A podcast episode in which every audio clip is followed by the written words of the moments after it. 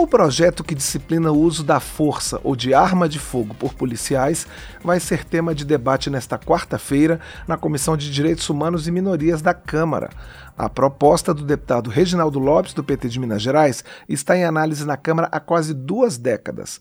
O texto traz regras, regras para abordagem policial e tipifica condutas criminosas com o uso da força. O deputado subtenente Gonzaga, do PSD Mineiro, que pediu a realização da audiência pública, já está aqui no estúdio da Rádio Câmara conosco para falar sobre esse tema. Bom dia, deputado. Obrigado pela sua presença aqui no painel eletrônico.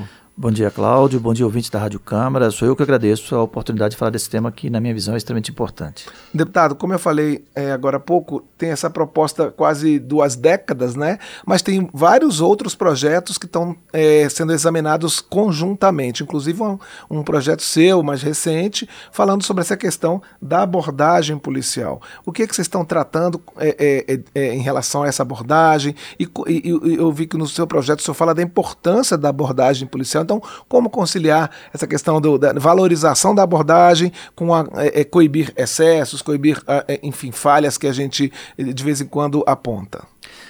Cláudio, é, primeiro nós precisamos de ter claro que a violência no Brasil, o índice de violência e criminalidade não é normal. Né? Nós precisamos, de fato, ter ações concretas do ponto de vista legislativo e da gestão para combater. Né? A última matéria apresentada por vocês agora foi sobre violência nas escolas. Então, o tema da violência e criminalidade está presente em todos os debates aqui na Câmara e na sociedade. É um indicativo de que precisa ser enfrentado. É, o que, que nós entendemos nesse momento? Por que, que nós apresentamos um projeto é, buscando reconhecer que o uso da força, e não necessariamente da arma, mas o uso da força, ela é um componente da atuação é, do Estado para combater a criminalidade e violência, assim como a, a abordagem é um componente da, da, do Estado, um instrumento do Estado para combater a criminalidade e violência. Nós temos no Código Penal, né, falando direto primeiro aqui da, da abordagem, nós temos no Código de Processo Penal uma premissa da abordagem. Quando é que pode acontecer a busca pessoal, na verdade? Pelo Código de Processo Penal, é no cumprimento de prisão de mandado de, de busca e apreensão na prisão em flagrante e quando houver fundada suspeita de que há a iminência da prática de um crime ou que alguém esteja portando um objeto de crime, arma, coisa é, dessa natureza. Esta previsão, esta, esse texto, ele está gerando uma interpretação é, na, na, no âmbito da, do Poder Judiciário e com decisões recentes, principalmente na sexta Câmara, pelo ministro Schietti, de dizer o seguinte, que a fundada suspeita ela tem que ser precedida de, um, de, uma, de uma investigação. Não pode ser apenas o policial que, pela sua convicção, pelo seu tirocínio, pela sua percepção, é, entende que pode estar vendo, pode estar com aquela pessoa um objeto de crime ou para praticar crime e faz abordar, faz a busca pessoal. O que, que o STF está dizendo?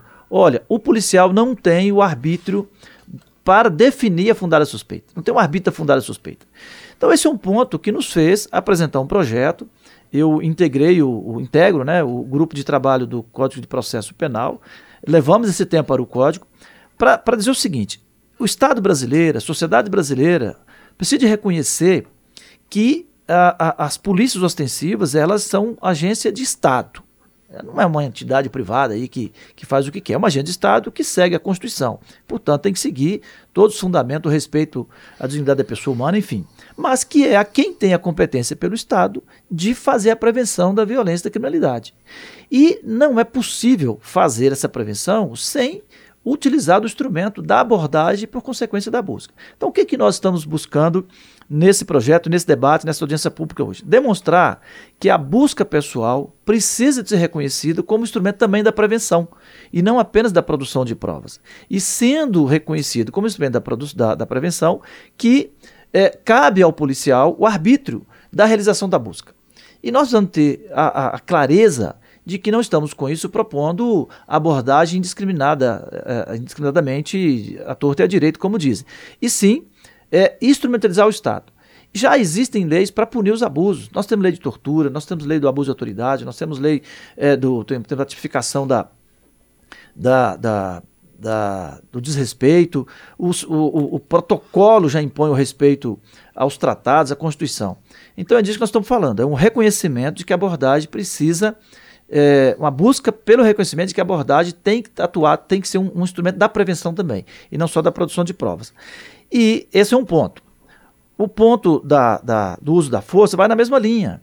É, quando a gente fala de força, é, a gente às vezes vai logo para a força letal, tá certo? E não é. Uma, uma abordagem de um, do trânsito, parar um veículo, é, abordar uma pessoa, é um, é um uso da força, é um, é um instrumento de força do Estado, que cabe ao polícia em qualquer lugar do mundo exercer. E nós temos no Brasil uma premissa de ter a força como exceção. Então, sim, uma coisa é eu dizer que eu não posso, que a polícia não pode, a seu bel prazer, é, é, algemar qualquer um a qualquer hora, é, é, bater. Isso não existe como regra. O que existe como regra é o uso da força. E para cada circunstância existe uma, uma, uma, um, método e uma técnica para se atuar. De repente, uma simples abordagem, que é o uso da força, ela resolve o problema. Mas no outro momento, vai ser preciso de usar uma arma não letal, uma pistola de emissão de pulso elétrico, por exemplo, usar um, um, um bastão para neutralizar reações, para proteger pessoas. No outro momento, vai precisar de arma de fogo. E no outro momento, é, essa força vai estar limitada a uma abordagem, a interromper uma caminhada, fazer uma abordagem e liberar de imediato.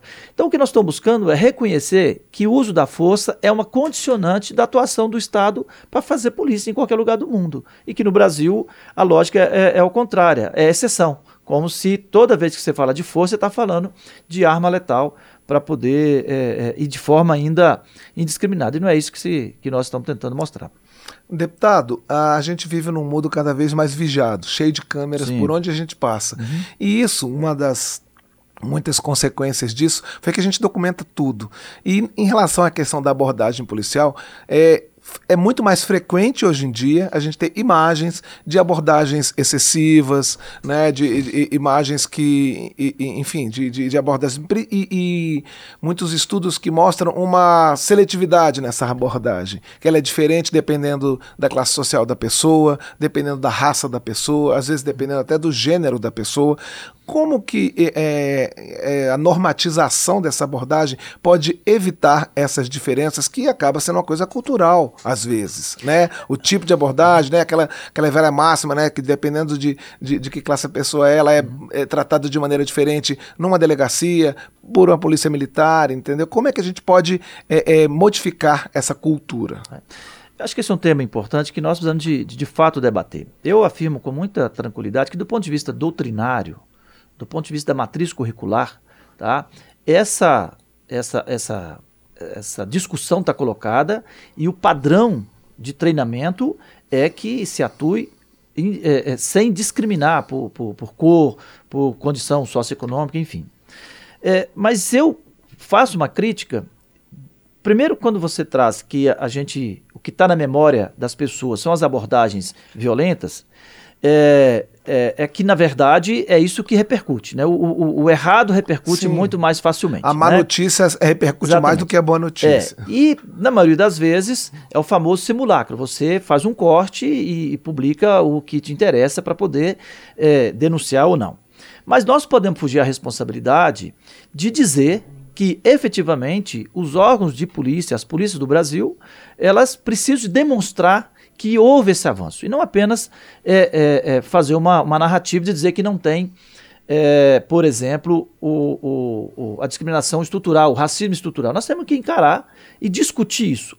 O que eu posso afirmar com muita segurança é, do ponto de vista doutrinário, do ponto de vista da matriz curricular, do ponto de vista do treinamento, esta, esta condicionante da atuação da polícia é colocada permanentemente. É, por outro lado, nós sabemos também que existem os erros, os malfeitos. Infelizmente, o mal feito prevalece. Né? Se nós colocarmos o volume de abordagem, vou falar de Minas Gerais, que é meu estado, que eu conheço bem, só em ocorrências de crimes de menor potencial ofensivo, que a Polícia Militar atuou de 2015 até agora, foram 198 mil registros que a Polícia Militar registrou, fez o auto, fez o, o, o a ocorrência, né, o termo circunstanciado, encaminhou para a justiça e que não tem denúncia. Quando você pega a proporção de denúncia em relação à proporção do atendimento diário à população, nós vamos ver que o mal feito ele reduz, deveria ser zero, mas ele reduz a menos de 1% de toda a atenção que a polícia dá, de todas as abordagens que a polícia faz. Se nós falarmos das intervenções, mesmo com o uso de arma letal ou de uso de arma não letal, nós vamos provar que os erros, os intencionais, tá, eles são muito baixos, menos de, de, de 1%. E os erros por, pela circunstância também são baixos. Porque nós temos que considerar o que, que é uma ação intencional tá? e o que é a circunstância. Você vai fazer uma abordagem é, numa, numa briga generalizada, você não tem como é, é, começar tratando todo mundo com diálogo. Primeiro você tem que resolver a briga generalizada, você tem que neutralizar é, os atos violentos para depois você conversar. Porque se você for conversar primeiro, você perde toda a capacidade de fazer a gestão daquela crise. Então, assim, eu afirmo com muita segurança, Cláudio, que é, se nós pegarmos ao longo da história, nós vamos ter esse, esse retrato que você trouxe. Se nós pegarmos, tivermos cuidado de pegar a estatística de hoje, tá?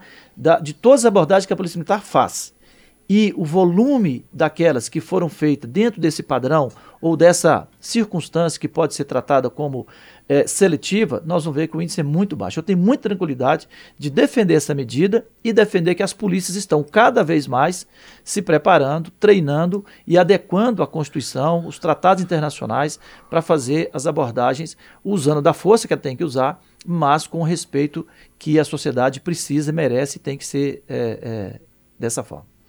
Agora são 8 horas e 29 minutos. Nós estamos conversando com o deputado subtenente Gonzaga, do PSD de Minas Gerais, sobre a audiência pública que vai acontecer hoje na Comissão de Direitos Humanos ah, sobre projetos que disciplinam uso da força, uso de armas por conta de policiais.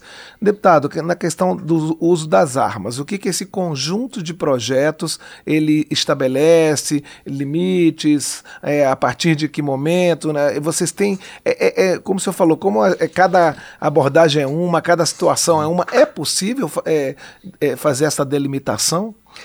Olha, não é possível colocar numa lei um protocolo de, de, de padronização de ação da polícia, porque são centenas de hipóteses diferentes que você vai ter que é, usar a arma ou não.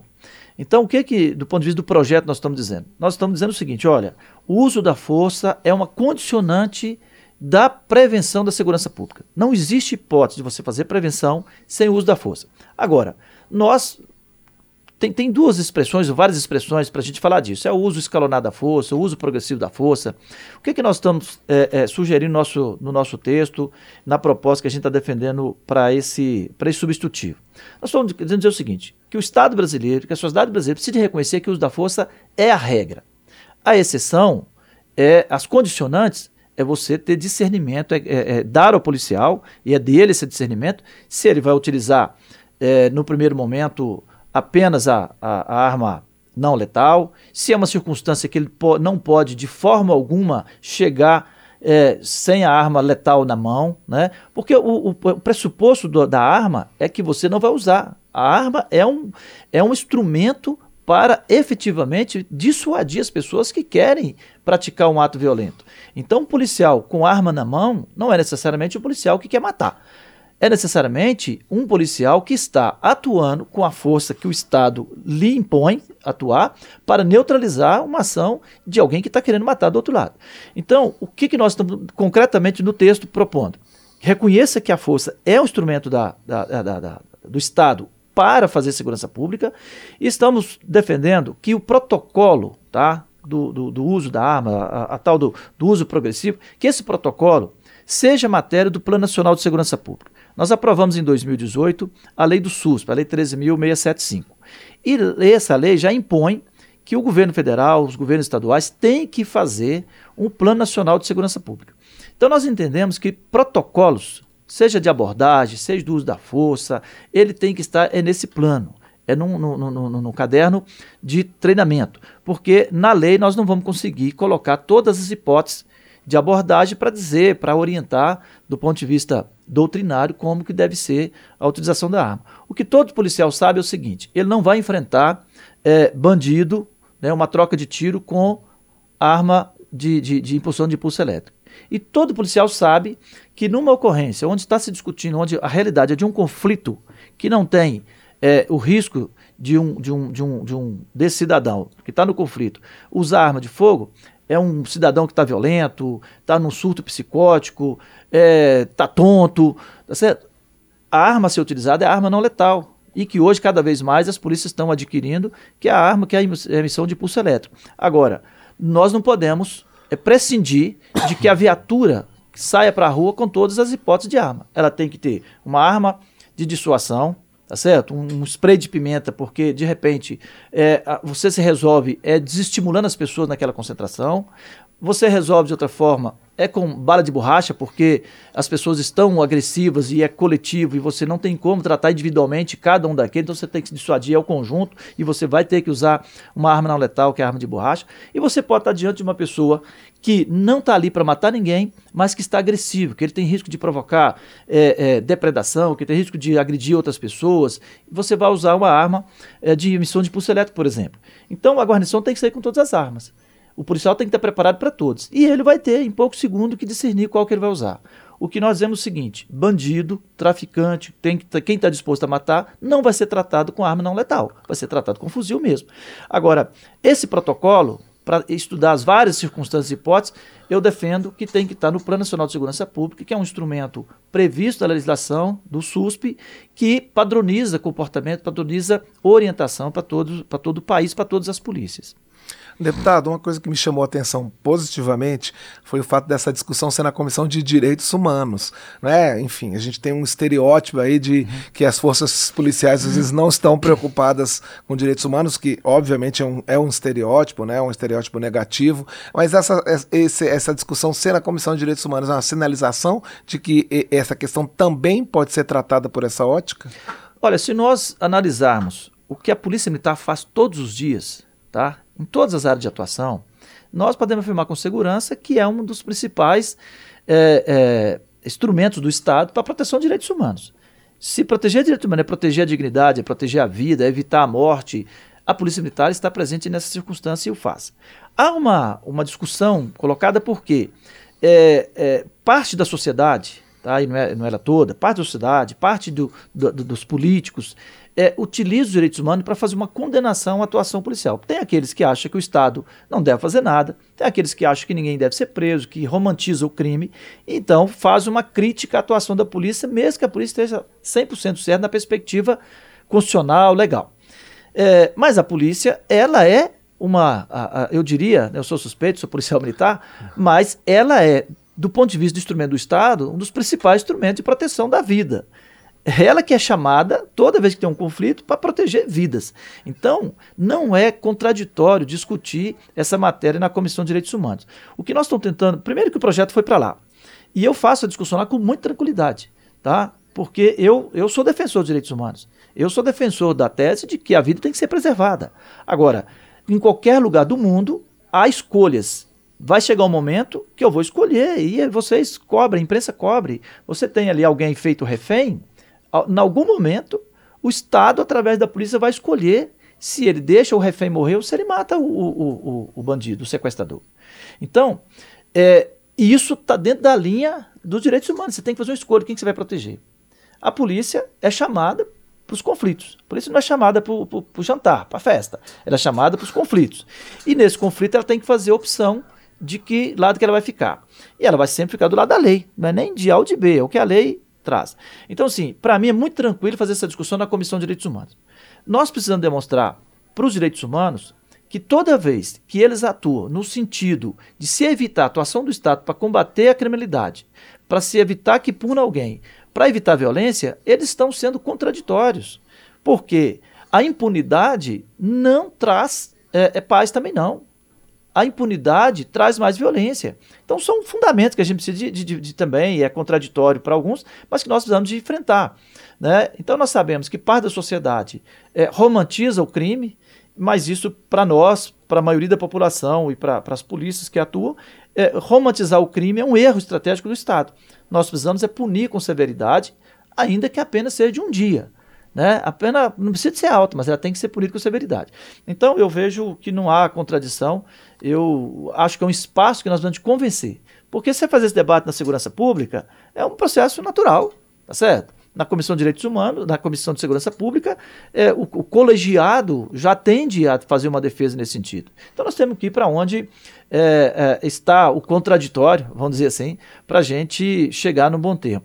Mas eu tenho convicção que mesmo hoje né, os defensores dos direitos humanos, que são legítimos, e os, os segmentos que faz debate, é, é, começam a perceber que a violência criminalidade no, no Brasil é algo que não pode mais ser tolerado e que houve um erro. O Estado brasileiro errou nos últimos 20, 30 anos na condução das políticas de segurança pública.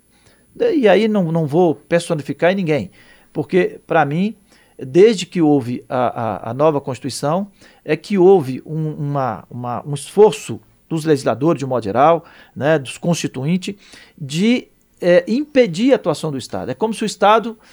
A avaliação que eu faço é o seguinte, Cláudio: é, na, no regime ditatorial, é, podia tudo, né? Você prendia por averiguação, você prendia pra, por vadiagem, você conduzia a condução coercitiva, o Estado podia tudo.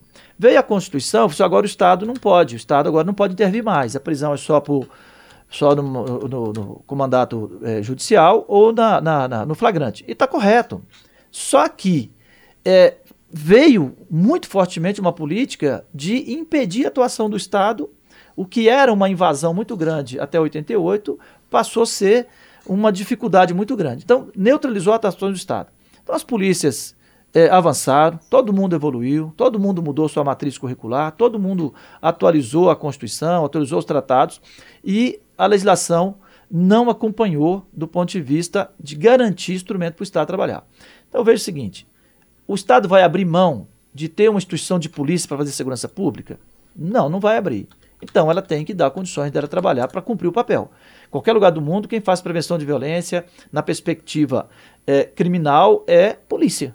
Né? Você tem vários outros instrumentos de prevenção. Você tem na educação, na geração de emprego e renda, na assistência social. Tem várias políticas de prevenção da violência e criminalidade. Mas, do ponto de vista da, da solução do conflito instalado, é a polícia.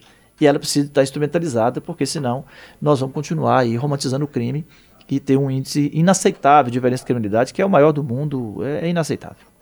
A gente conversou com o deputado subtenente Gonzaga, do PSD de Minas Gerais, sobre a audiência pública que vai debater o uso da força e de armas por policiais. Deputado, eu achei não achei contraditório, não. Achei muito louvável o fato de vocês estarem discutindo isso na Comissão de Direitos Humanos. Muito obrigado pela sua participação aqui no painel eletrônico e boa sorte para o debate de logo mais. Eu agradeço, agradeço à Rádio Câmara e a você, especialmente, a equipe que nos permitiu vir aqui trazer esse tema. Obrigado. Muito obrigado. Um abraço, deputado. Um abraço.